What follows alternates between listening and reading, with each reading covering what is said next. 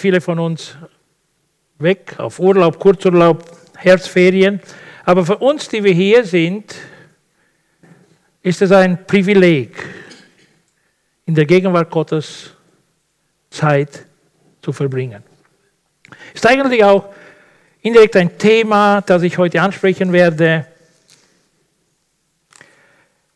In, Im Abschluss der Predigtserie Die Verlockungen Satans in unserer Zeit. Die Zeiten sind ernst, wo immer wir unseren Blick richten, hören wir nur schlechte Nachrichten, Leid, viel Leid, Verlust auf allen Ebenen. Und wenn wir im Neuen Testament darüber lesen, dann heißt es eigentlich, die Interpretation von Jesus, dass das alles Warnungen sind und Ermutigungen zugleich für die, die gottesfürchtig sind, die Nähe Gottes zu suchen, die Gegenwart Gottes zu suchen. Und die Perspektive der Ewigkeit nicht aus den Augen zu verlieren. Denn wir wurden nicht nur für diese Erde hier geschaffen, sondern Gott hat viel höhere, größere Pläne, als wir uns manchmal auch vorstellen können. Wir haben gerade gesungen in dem letzten Lied, dass sein Plan größer ist. Dein Plan ist größer, haben wir gesungen. Dein Plan ist höher. Dein, deine Gedanken sind, sind manchmal so weit von unseren Gedanken. Und deshalb wollen wir Raum schaffen für ihn. Und ja, indirekt ist das das Thema, das wir heute hier ansprechen. Wir haben ja vor fast zwei Monaten mit dieser Predigtserie begonnen, Anfang September. Und äh, damals habe ich einfach am ersten Sonntag die Predigtserie begründet und ich habe auch vorgelesen über den Kongress Satans, was ich auch heute wiederholen werde. Ich wurde von mehreren Personen angesprochen, manche haben mir auch den Text verlangt und ich habe ihn zugeschickt. Und äh, über diese Erfahrung, die ein rumänischer Bruder gemacht hat, gleich nach der Wende 1989, hatte so wie einen Einblick in die geistliche Welt gehabt und hat darüber geschrieben.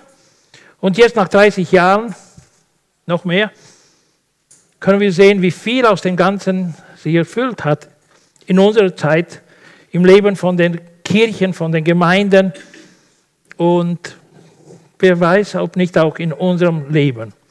Und ich habe drei Themen danach noch angesprochen, heute die, das vierte Thema, mit dem ich dann noch abschließen werde. Und zwar habe ich zuallererst darüber gepredigt, dass der Satan uns von Gott fernhalten möchte und ganz besonders von den Werken des Glaubens fernhalten möchte. Und habe über die erste Liebe gesprochen.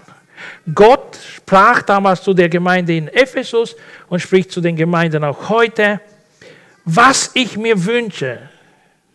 Ja, komm zurück, kehr um, tu Buße und kehr um zur ersten Liebe, zu den Werken, die du damals getan hast, wo deine Liebe unglaublich groß war, wo du verliebt warst an mich, ja, an Gott. Dann habe ich den zweiten Sonntag gepredigt über den Segen auf materiell-finanzieller Ebene. Der Teufel will nicht, dass die Christen den Segen Gottes materiell-finanziell erleben. Und die Menschen entscheiden selbst, was sie mit dem machen, was Gott ihnen anvertraut. Was ich damals auch erwähnt habe, ich habe über den Zehnten gepredigt, ja, dass Gott das so geordnet hat, einen Teil von dem, was er uns schenkt, sollten wir ihm zurückgeben, weil er ihm gehört. Vor dem Gesetz, während dem Gesetz, nach dem Gesetz bis in unsere Zeit. Und dann habe ich noch ein Thema angesprochen vergangenen Sonntag und zwar, dass der Teufel uns abhalten möchte von dem Dienst im Reich Gottes, dass wir unsere Begabungen nicht einbringen, unsere Fähigkeiten nicht in den Dienst im Reich Gottes einbringen und dass er uns so weit nur möglich von dem Auftrag, den wir von Gott bekommen haben, fernhalten will. Damit wir diesen Auftrag nicht erfüllen. Und Silvia hat gerade erwähnt, wir sollen das nicht vergessen. Wir haben einen Auftrag als Kirche. Wir wollen Menschen helfen, Gott neu zu entdecken. Wir wollen Menschen helfen, eine persönliche Beziehung mit ihm einzugehen, ihn zu finden und ihr Leben mit ihm zu leben. Und heute, wie gesagt, über das Thema der Gemeinschaft, der Beziehung mit Gott. Der Teufel will mit aller Macht uns abhalten von einer authentischen, engen Beziehung zu Gott. Will uns von dieser Liebe zu Gott entfernen. Will, dass diese Liebe erkältet. Und deshalb werde ich zwei Aspekte ansprechen. Einmal die Verlockung und werde noch einmal über diesen Satanskongress lesen. Und danach vielleicht noch ein, zwei Zitate aus dieser Perspektive einbringen. Und danach der zweite Teil eigentlich, wie wir diese Beziehung mit Gott pflegen sollen, können. Und drei kurze Aspekte dann auch hier ansprechen. Und ganz zum Schluss will ich dann auch aus dem Alten und Neuen Testament zwei Beispiele geben, wie wir diese Beziehung mit Gott im Alltag, wie der Roni auch erwähnt hat, vielleicht noch vom frühen Morgen leben können. Wie gesagt, ein Christ in Rumänien hatte diesen Einblick in die geistliche Welt, so wie eine Vision. Und es, es war so, als hätte der Satan einen Weltkongress einberufen. Und das war das Jahr 1989. Auf dem Planeten, sagte der Teufel, werden große Veränderungen vorbereitet. Nach Jahren des Kommunismus wird die Freiheit die Menschen in die Richtung Kirche drängen. Wir werden Christen nicht davon abhalten können, in die Kirche zu gehen, aber wir können dafür sorgen, dass sie die Bibel nicht lesen. Oder? Wenn sie es tun, sie nicht verstehen, sie nicht verstehen, was sie lesen und so keine innige Beziehung zu Jesus Christus aufbauen. Das ist das Endziel des Teufels. Ja? Dass sie keine innige Beziehung zu Jesus aufbauen. Wenn sie eine solche Beziehung zu ihm eingingen, würde ich die Kontrolle über sie verlieren, sprach der Teufel. Lass sie also in die Kirche gehen, Gebete sprechen, im Chor singen und glücklich sein, aber tun sie alles, um ihnen die Zeit zu stehlen.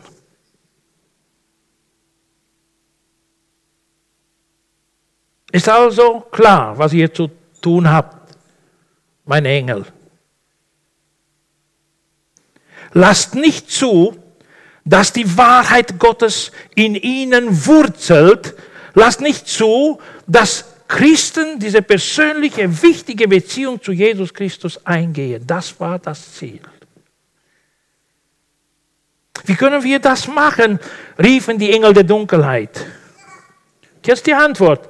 Gibt ihnen viel Arbeit Tut alles, was ihr könnt, um sie mit allen möglichen unwesentlichen Dingen zu beschäftigen, antwortete der Teufel.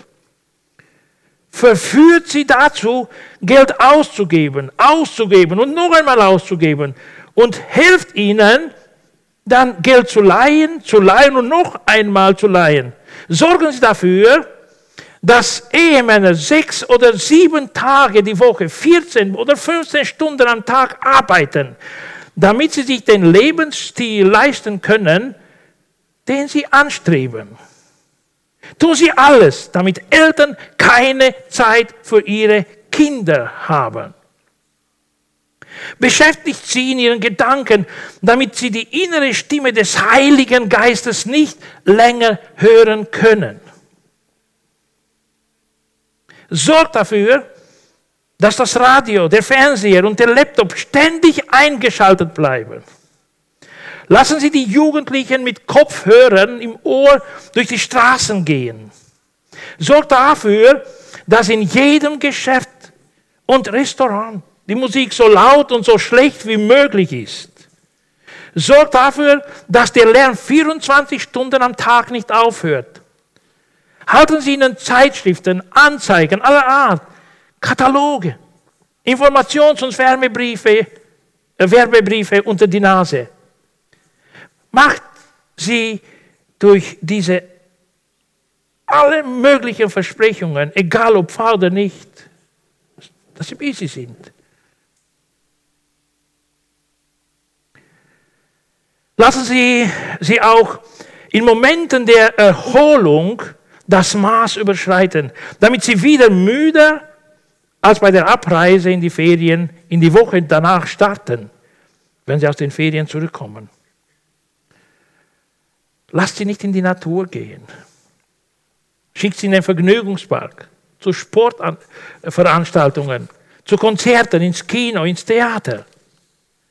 Und wenn sie auf der Party, wenn sie auf der Party treffen, verwickeln sie sie in Klatsch und Tratsch, in nutzlose Diskussionen, so dass sie mit einem unruhigen und verbitterten Gewissen nach Hause gehen. Halten Sie sie nicht von den sogenannten christlichen Werken ab, aber füllen Sie Ihr Leben mit allerlei edlen Anliegen, damit Sie keine Zeit haben, nach der Kraft Christi zu suchen. Das ist die Richtung. Und versucht auch mit anderen Methoden. Nutzt eure Kreativität. Dafür seid ihr meinem Job. Schließt der Satan seine Rede ab. Es war ein wunderbarer Kongress. Die Engel der Dunkelheit breiteten sich aus und überfielen den Planeten. Insbesondere aber Europa. Sie hatten trotzdem großartige Arbeit geleistet und beschlossen, die Christen immer mehr zu beschäftigen, sie herumlaufen zu lassen, ihnen viel Arbeit zu geben, damit sie keine Zeit haben, nach etwas Wesentlichem zu suchen.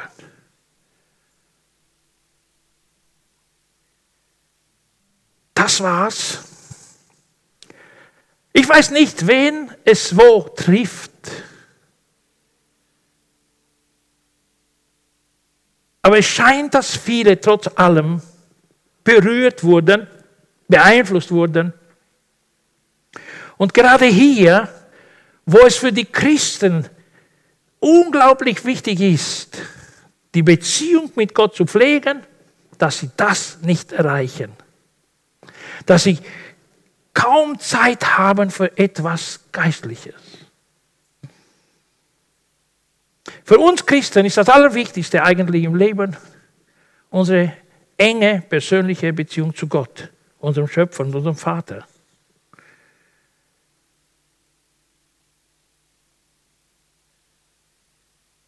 Neben all dem, was ich euch jetzt gelesen habe, von diesem Einblick dieses Bruders, will ich hier noch zwei Dinge erwähnen. Ein Zitat von Michael Zigarelli von der Charleston Southern University, der eine Umfrage gemacht hat und so 20.000 Christen aus der ganzen Welt befragt hat. Dabei hat er festgestellt, dass Geschäftigkeit oder Business ja eine der größten Ablenkungen vom geistlichen Leben ist. Hier seine Hypothese. Es mag sein, dass eins, die Christen sich an eine Kultur der Geschäftigkeit, Hektik und Überlastung anpassen. Dies führt dazu, dass zweitens Gott im Leben der Christen immer mehr an den Rand gedrückt wird. Was dazu führt, dass drittens die Beziehung zu Gott sich verschlechtert, was dazu führt, dass viertens die Christen noch anfälliger dafür werden, säkulare Vorgaben dafür zu unternehmen, wie sie ihr Leben haben oder wie sie zu leben haben. Und was fünftens, zu noch mehr Anpassung an eine Kultur der Geschäftigkeit, Hektik und Überlastung führt. Und dann beginnt der Kreislauf von neuem. Das ist ein Zitat von diesem Michael Zigarelli, der da unterrichtet auf dieser Universität. Die meisten von uns haben auch von Corinthenboom gehört. Diese Frau, die Unglaubliches geleistet hat während dem Zweiten Weltkrieg. Und sie sagt Folgendes, wenn der Feind dich nicht zum Sündigen bringen kann, sorgt er dafür, dass du beschäftigt bist.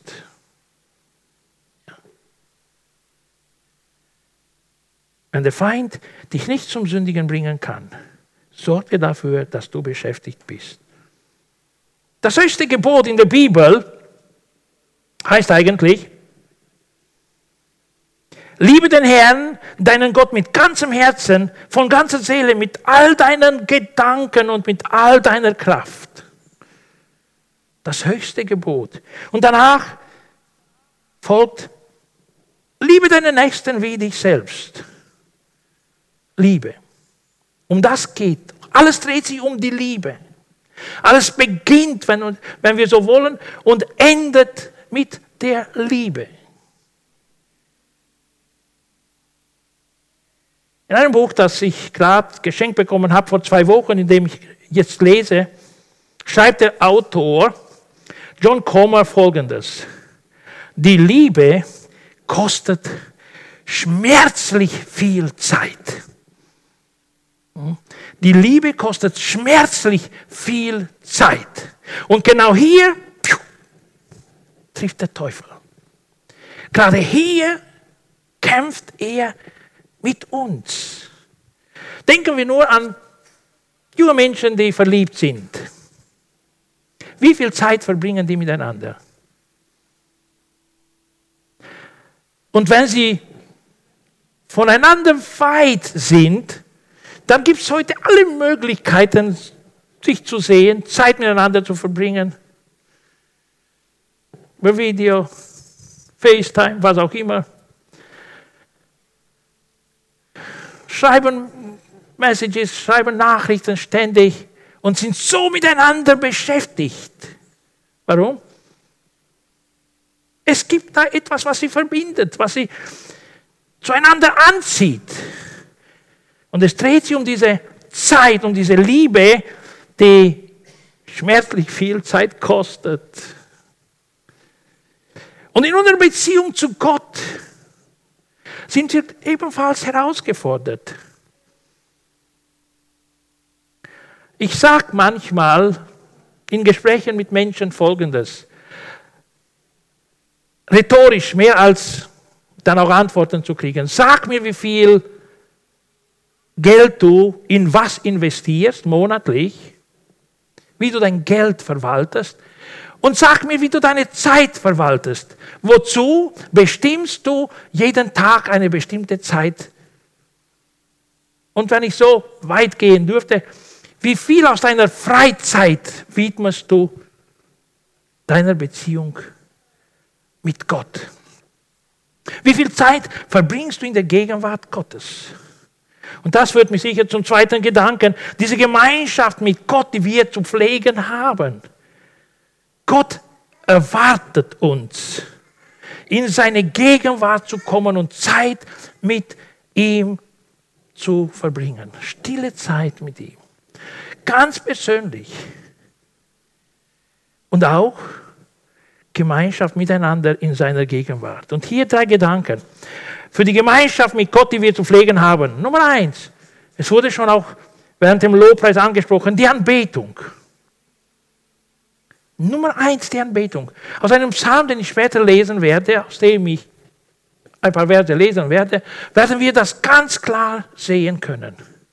In guten oder schlechten Zeiten, wenn wir die Gegenwart Gottes suchen, sollte es eigentlich mit Anbetung beginnen. Ich werde auch Vater unser ansprechen. Das Gleiche. Nummer eins Geehrt werde dein Name. Gerühmt sollst du sein Herr. Dankbarkeit aussprechen. Ich bin kein guter Sänger. Aber ich habe immer wieder eine CD und am Morgen oder in der Nacht, wenn ich aufstehe zum Gebet, lasse ich eine CD laufen, spielen und auf dieser Anbetungsmusik anbete ich persönlich Gott.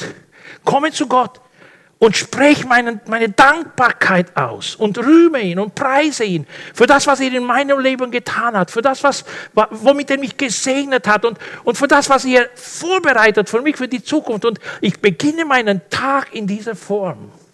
Anbetung. Wir kommen hier zusammen, um diese gemeinsame, diese kollektive Anbetung zu erleben.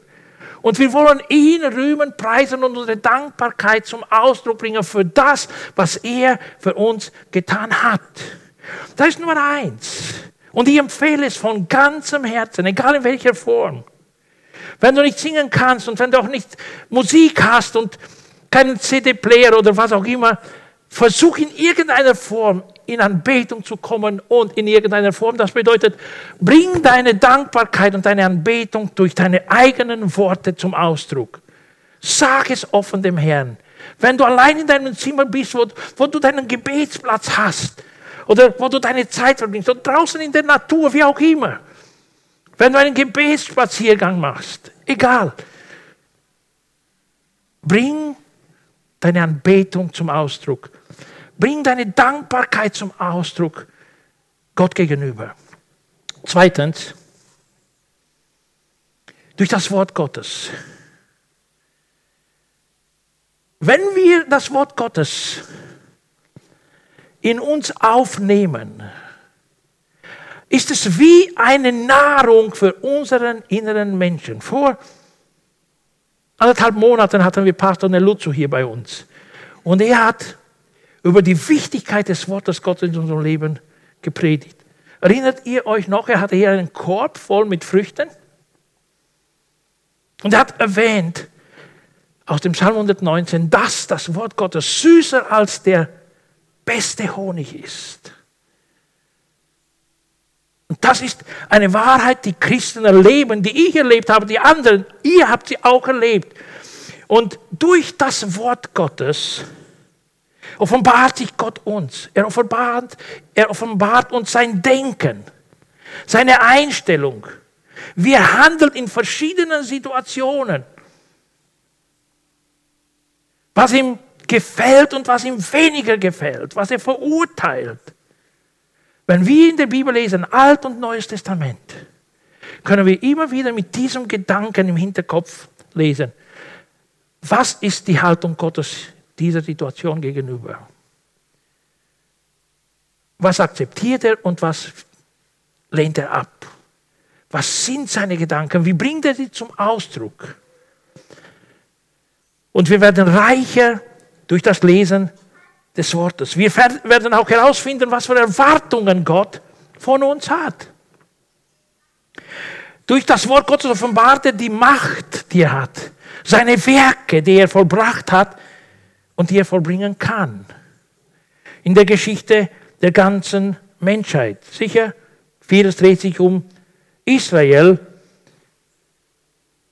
Dann offenbart Gott seinen Plan. Sein Plan ist größer, haben wir gesungen. Er offenbart seinen Plan mit der Menschheit vom Anfang an und bis ins Jenseits. Seine Pläne für die Zukunft. Ich habe sie vergangene Sonntage auch erwähnt hier dass Jesus uns einen Ort vorbereitet, wo wir mit ihm sein sollen.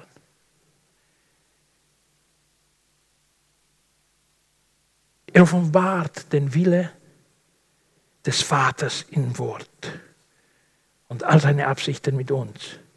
Hier ein paar Verse, die uns helfen könnten, in der Ermutigung das Wort zu lesen. Johannes 17, 17. Lass ihnen deine Wahrheit leuchten, damit sie immer in immer engerer Gemeinschaft mit dir leben. Das ist, es ist das Gebet von Jesus Christus, das hohenpriesterliche Gebet. Lass ihnen deine Wahrheit leuchten, damit sie in immer engerer Gemeinschaft mit dir leben. Dein Wort ist die Wahrheit. Dieses Wort leuchtet und erleuchtet uns. Weiterhin Johannes 5, 39 und 40. Er spricht dort mit den Juden, vielleicht auch mit den Schriftgelehrten. Ihr durchforscht die Heilige Schrift, weil ihr meint, in ihr das ewige Leben zu finden. Und tatsächlich weist gerade sie auf mich hin, sprach Jesus. Dennoch wollt ihr nicht zu mir kommen, um dieses Leben zu haben. Also durch das Wort Gottes, durch die Heilige Schrift schenkt uns Gott das ewige Leben. Nur manche Menschen lehnen es ab und ernähren sich nicht damit. Und noch eins, noch ein Zitat aus dem Psalm 119 von 9 bis 11. Herr, wie kann ein junger Mensch leben, ohne sich dabei schuldig zu machen? Indem er sich nach deinem Wort richtet. Auch ich frage von ganzem Herzen nach dir. Lass mich doch nicht von dem Weg abkommen, den deine Gebote mir weisen. Tief präge ich mir dein Wort ein, damit ich nicht vor dir schuldig werde.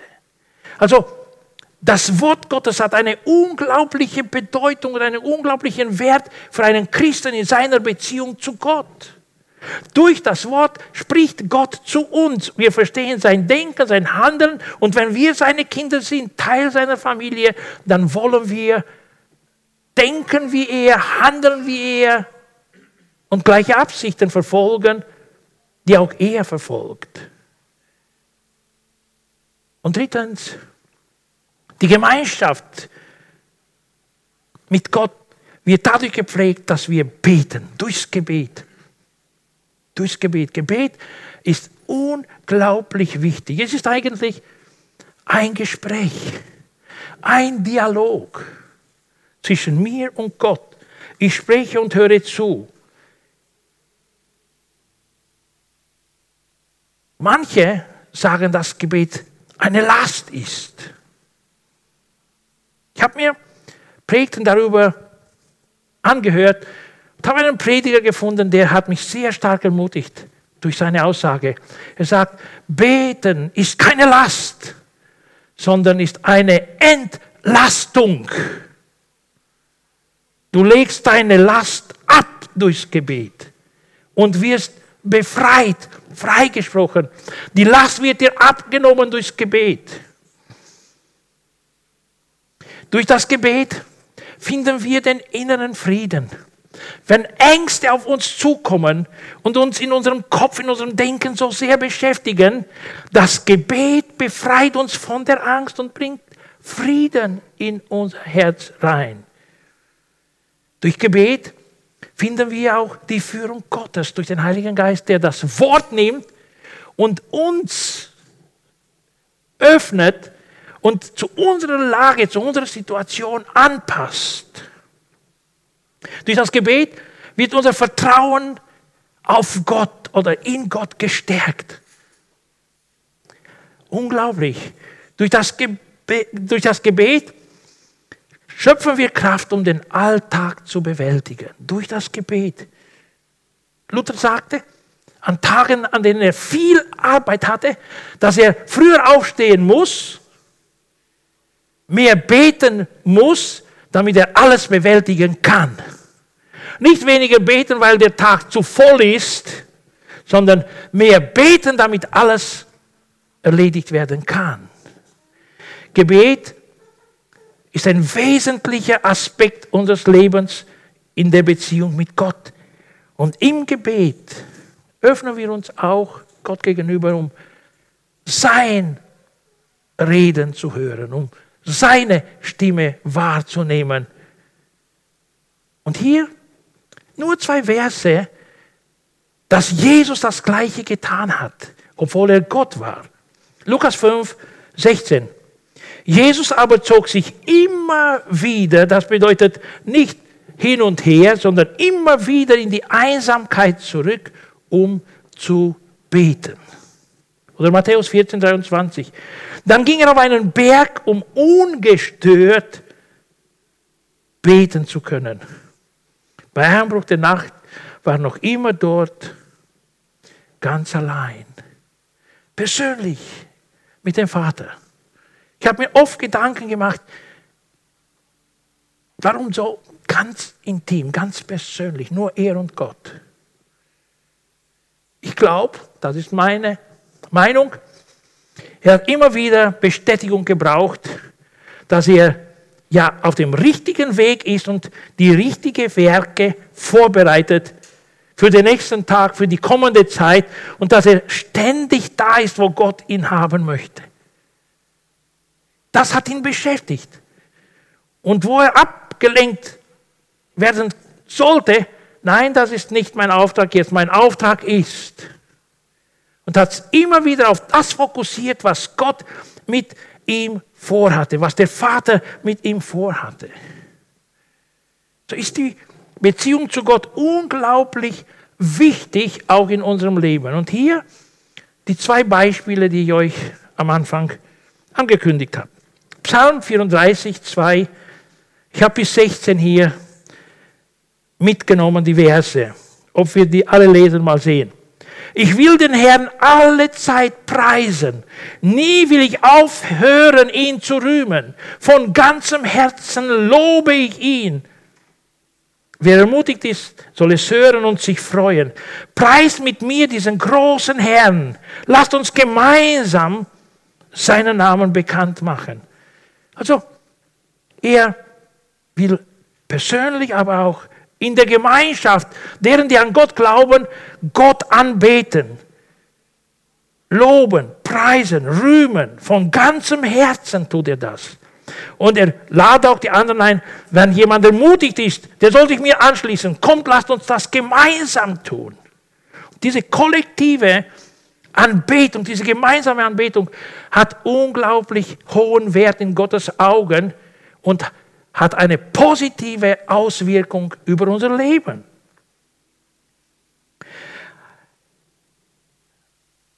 Als ich beim Herrn Hilfe suchte, er war in einer Notsituation, beschreibt er noch am Anfang, erhörte er mich und befreite mich aus aller Angst. Wer zu ihm aufschaut, sagt hier David, der strahlt voll Freude, und sein Vertrauen, wird in, und sein Vertrauen wird nie enttäuscht. Ich habe es selbst erlebt, sagt er. Ich war am Ende. Da schrie ich zum Herrn und er hörte mein Flehen. Aus aller Bedrängnis hat er mich befreit. Und er hat nicht angefangen, Herr, du siehst, ich bin in einer so schrecklichen Lage und nein, er hat mit Anbetung angefangen mit Lob und mit Preis aus ganzem Herzen. Und danach kommt er mit seinem Anliegen und sagt, Herr, ich bin in einer schrecklichen Lage. Ich suche Hilfe bei dir. Nimm mir alle Angst weg. Schenk mir deinen Frieden. Und das ist auch passiert. Er hat mich aus der Bedrängnis befreit. Der, der Engel des Herrn umgibt alle mit seinem Schutz, die Gott achten und ehren und rettet sie aus der Gefahr. Probiert es aus und erlebt selbst, wie gut der Herr ist. Glücklich ist, wer bei ihm Zuflucht sucht. Das ist Gebet, das ist die Gemeinschaft mit dem Herrn. Du sprichst deine Situation aus, du, du sagst, du teilst sie mit. Herr, hier bin ich. Ich habe die Kontrolle verloren, ich kann nichts mehr tun. Ich habe keinen Ausweg, ich, ich weiß nicht, was ich mehr tun soll. Und auf einmal wirkt der Geist Gottes in dir Frieden. Den Menschen. Spricht ihn frei. Sicher geht es weiter, spricht auch die Jugend noch an, dass man das Böse vermeiden soll, das Gute tun soll. Denn der Herr sieht mit Freude auf solche Menschen, heißt im 16. Vers, die nach seinem Wille leben und hat immer ein offenes Ohr für ihre Bitten. Und jetzt, Vater unser, ihr sollt deshalb so beten, unser Vater im Himmel. Und wie beginnt das hier? Dein heiliger Name soll geehrt werden. Anbetung, Lobpreis, den Namen Gottes ehren.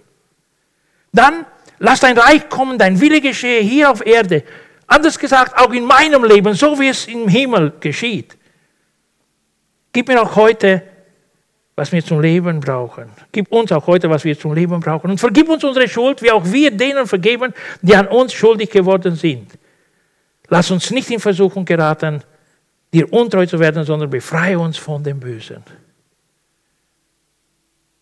Anbetung, den Namen Gottes rühmen und danach runterkommen zu uns, zu unserem Alltag, zu unseren Fehlern. Und das ist unglaublich wichtig in unserer Beziehung zum Herrn. Diese Beziehung ist unglaublich wichtig. Und ich will dich ermutigen, ich will mich ermutigen. Lasst uns gemeinsam, besonders in dieser Zeit, die Gegenwart Gottes suchen. Nach ihm fragen. Unsere Beziehung mit ihm aufbauen, stärken. Durch das Wort Gottes, durch die Anbetung und durch das Gebet. Ich will noch kurz beten. Vater im Himmel, wir sind in deiner Gegenwart. Du durchschaust uns, du kennst uns.